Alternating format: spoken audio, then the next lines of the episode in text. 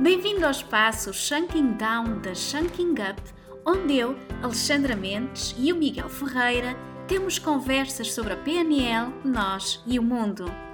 Junta-te a nós para conheceres melhor a PNL e o que ela pode fazer por ti e pelas tuas relações com os outros e com o mundo que te rodeia.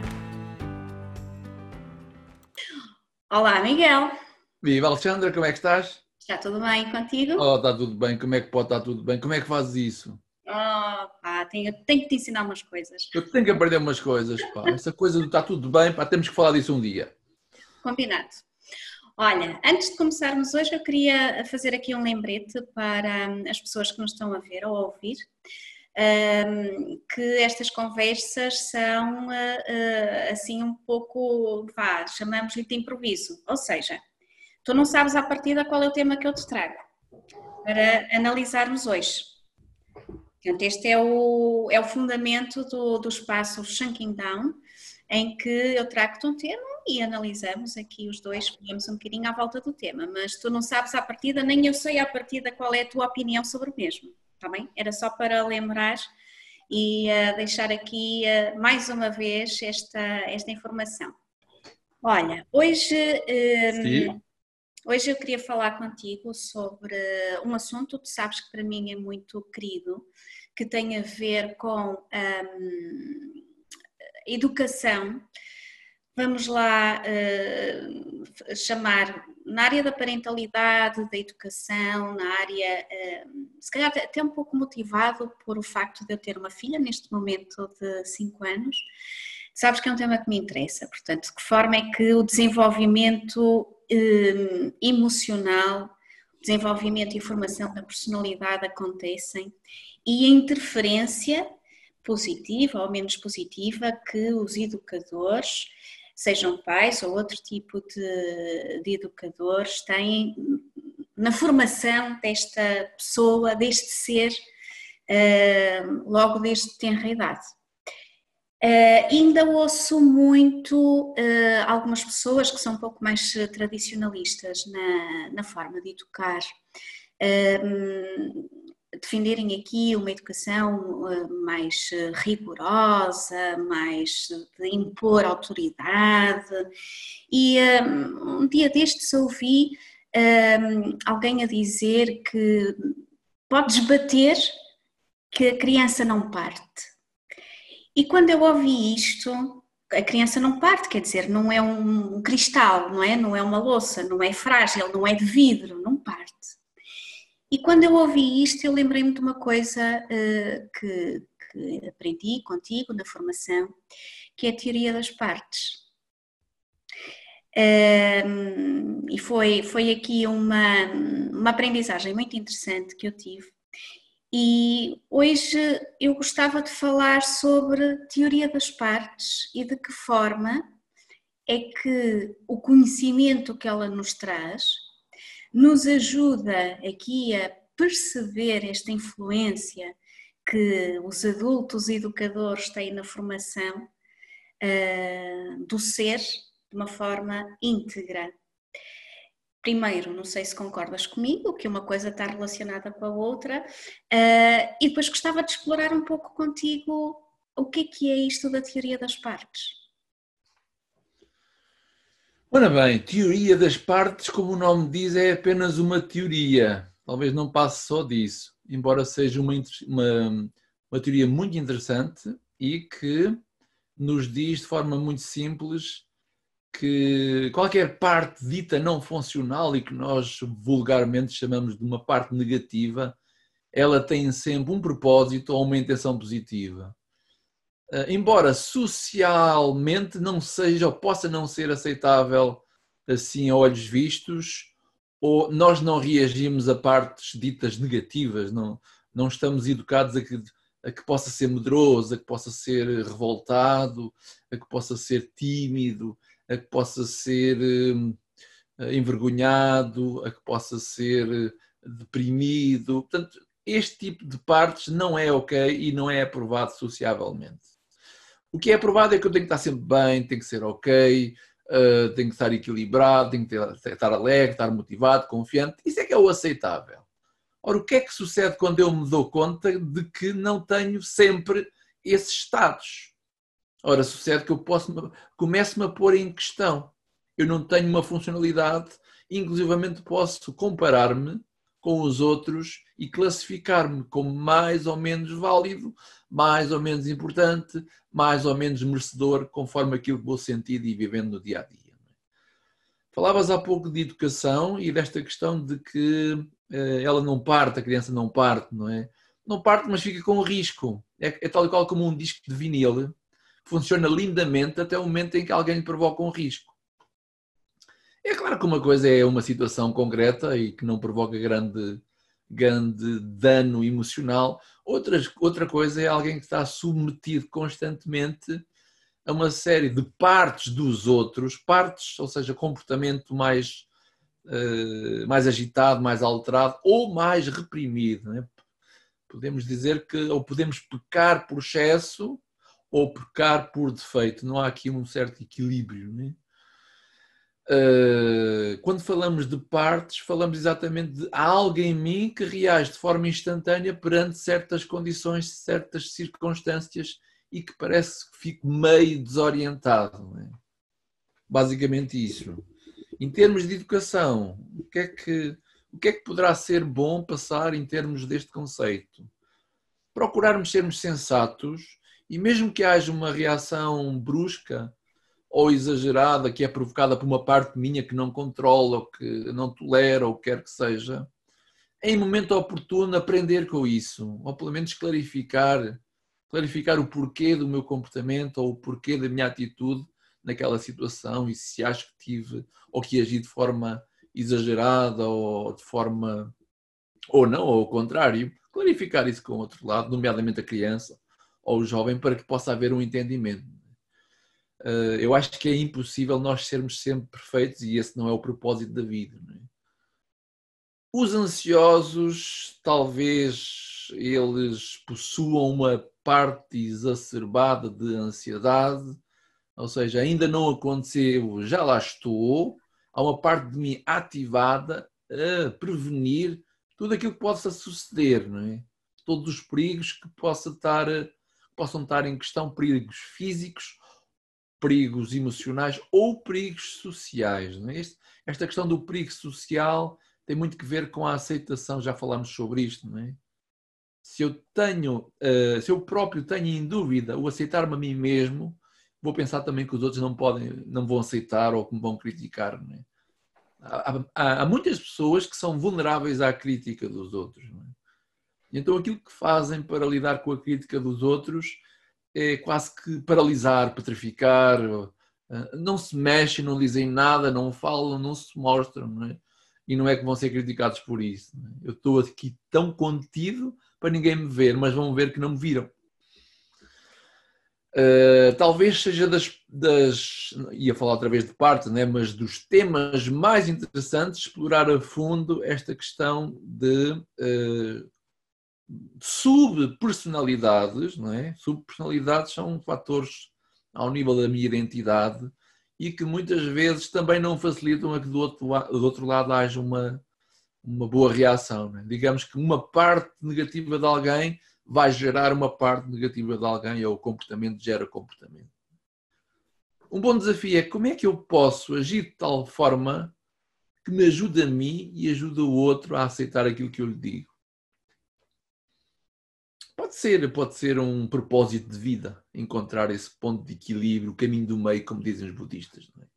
É? Segundo aquilo que eu entendi, hum, é benéfico, ou, ou devemos encarar também por parte da criança as atitudes ou as, as, reações menos positivas, aquelas que tu disseste, not ok, não é? A raiva, a tristeza. Um, elas fazem parte da, da, da criança, tal Sim. como a alegria, tal como o entusiasmo, não é? Uh, tal como a entrega. Uh, portanto, são, são partes, uh, tanto a positiva como a menos positiva, que não devem ser descuradas. Nunca.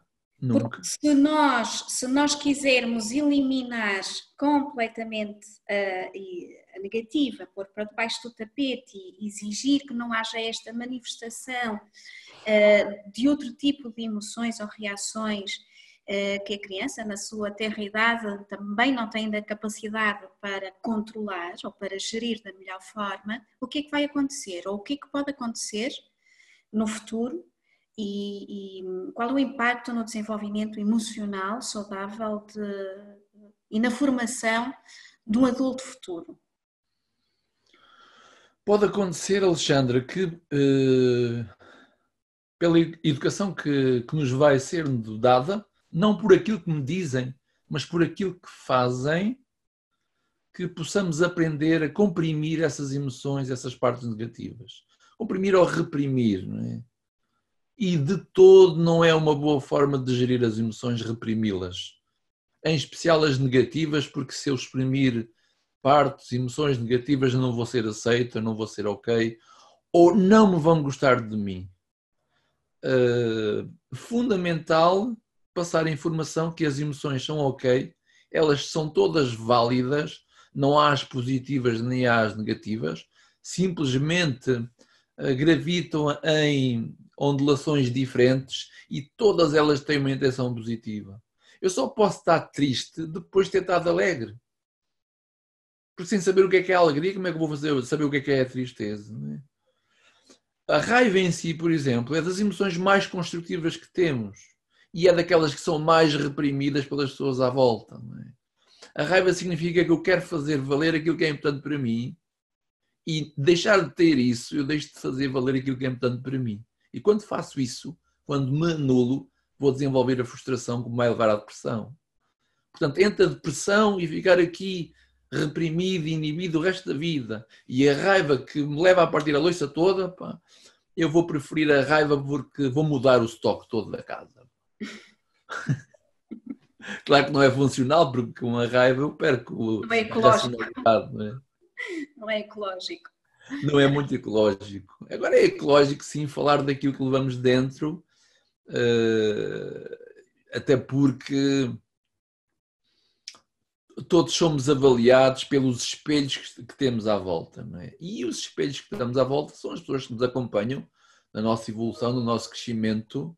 Eles próprios não têm essas partes devidamente reajustadas. Todas as nossas partes internas ditas negativas, elas querem se unificar com o todo. É? Ninguém nasce com partes. As partes são mecanismos, são reações que nós desenvolvemos desde tenra idade para nos protegermos à realidade e até mesmo para comunicar com a realidade. Uma criança aprende a sobreviver chorando e berrando e, e vem alguém e acode. E então percebe quando chora e grita e berra, alguém vem e acode.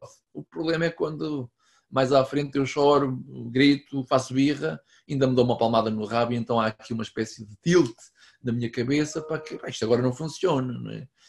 Depois vamos encontrar crianças com 30, 40, 50 anos a fazer birras tal e qual como se fosse uma criança de 3 anos porque a vida lhes tirou algo ou, ou aconteceu alguma coisa que foi contra aquilo que era importante para si próprio. Ninguém está livre uh, que isto aconteça. Este é um tema que vale a pena voltar aqui muitas vezes e falar de cada uma dessas pequenas partes. Estou disponível. Uh, iremos lá chegar, tenho a certeza, mas gostava de, uh, para, para terminar este episódio, gostava que falasse um bocadinho do processo uh, terapêutico ou formativo, porque eu aprendi a teoria das partes e aprendi aqui uma técnica para unificar aqui algumas partes que, que, como tu dizes, teriam sido uma. Uh, como é que acontece este processo terapêutico? O, qual é, de uma forma muito sucinta, naturalmente, como é que acontece? Como é que um, o adulto que chega até ti, seja por via da terapia ou seja por via da formação, um, como é que acontece esta unificação? de forma muito simples e rápida que não temos muito tempo. Primeiro, é importante que o lado esquerdo do cérebro, que é o lado racional, perceba que qual, qualquer parte dita negativa ela tem uma intenção positiva. Encontra a primeira intenção positiva. Podes dar um exemplo? Uh, o raivoso quer justiça na vida deles. O, o, o deprimido quer recuperar o que perdeu. É justo. Pode não ser possível, não é? Perdi uma pessoa, estou deprimido, quero ter a pessoa novamente. A realidade não me vai dar essa pessoa, mas eu quero recuperá-la. Eu quero recuperar o significado daquilo que eu tinha. Porque é que eu agora vou negar essa parte de mim que quero recuperar? É, é um exemplo, não é? Agora, uma coisa é entender isso de forma teórica e abstrata, como estamos aqui a falar, não é? para os mais científicos que nos estiverem a ouvir, ou esses talvez nem nos vão ouvir, não é? É para a teoria de partes, mas o que é isso? É uma, é uma teoria subjetiva. Em termos psicossomática, ou psicossomáticos, essas partes existem dentro de nós. Como eu digo muitas vezes, da nossa pele para dentro. Se existe dentro de mim, ela tem uma função. Se eu a sinto, ela existe dentro de mim. Ora, quanto mais eu a quero anular, e há uma série de estratégias para anular sensações, há uma série. Quanto mais eu a quero anular, mais ela se vai manifestar de alguma maneira. Então vamos entrar no campo da psicossomática, que está na origem de muitos dos problemas de ordem física ligados ao corpo. É? Também podemos entrar por este tema no outro dia. Como é que isto se faz? Eu vou ao encontro dessa sensação que está em mim, quase num processo de introspeção e interiorização com o meu corpo, e vou quase que amparar, receber aquela parte que eu até aqui tinha rejeitado, dar-lhe as boas-vindas e levá-la aonde ela quer ir. Eu não sei se quem está a ouvir isto me vai entender, só mesmo experienciando na pele aquilo que se faz em técnica terapêutica ou em técnica neurolinguística. Ok, eu espero que as pessoas tenham a oportunidade de, de experienciar. Eu experienciei e foi, foi fantástico. É não é nenhuma técnica esotérica, tem que vir com uma experiência. Não. E tem, tem, a ver com outro tema que eu também hei de trazer um dia, que são as submodalidades, uh, que também é interessante explorar. E pronto, eu percebo que uh, o nosso tempo é limitado para este episódio, havemos de continuar. Tenho um último desafio para ti, se tu me permitires. Venha. Dois minutos. Deixa-me contar. Nós... Nós temos tantos, tantos eh, webinars e, e cursos também a, a decorrer, ou, ou, próximo, a decorrer proximamente. Algum curso ou webinar que queiras destacar aqui para as pessoas que nos veem e ouvem possam ir, eh, ainda há tempo de se inscrever? Eh, vais deixar o link aí embaixo para a nossa cadeia de webinars, eles estão à volta de meia dúzia por mês, todos andam à volta do coaching, da programação neurolinguística, mas essencialmente a ligação que o orador tem a um tema que irá acrescentar valor àquilo que eu estou à procura na minha vida. E falamos de comunicação, falamos de desenvolvimento pessoal.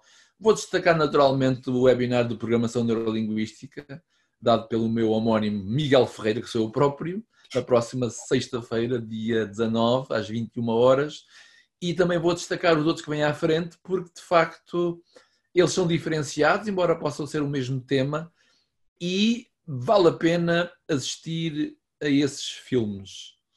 Coloca o link e quem tiver interesse que explore e se registre e aproveite a ter essas, estas novas dimensões, estas novas abordagens, olhar para a própria realidade. Temos no momento de fazer isso. Qual é o valor para assistir? O valor é apenas o registro. Pronto. É gratuito. Pronto. Deixe os seus dados para tá. ter informação. Tem todas as, as, razões para assistir, portanto, de certeza que vão gostar. E um, vamos nos despedir. Até à próxima. Até à Muito próxima, obrigada por este, por este bocadinho. E já sabem, deixem os vossos comentários e sugestões de temas futuros. Um beijinho, fiquem bem. Tchau.